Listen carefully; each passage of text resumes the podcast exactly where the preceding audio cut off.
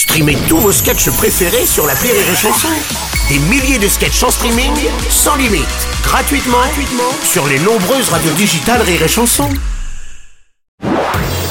Marceau refait l'info sur Rire et Chanson. Tous les jours à la demi, Marceau refait l'info. On va commencer avec la tempête Domingo. Deux jours après euh, Ciaran ou Tiaran, comme on dit, elle a été moins sévère, même si cette nouvelle tempête a entraîné des dégâts et de nombreuses coupures d'électricité dans le sud-ouest de l'Hexagone. Météo France. Eh ben voilà. Ah, Et voilà. avec Bah oui.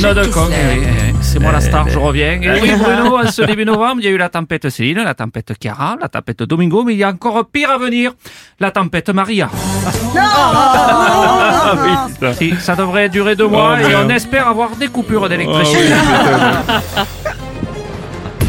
Thierry Ardisson, bonjour. Ouais, bonjour les Bruno, bonjour les burnettes.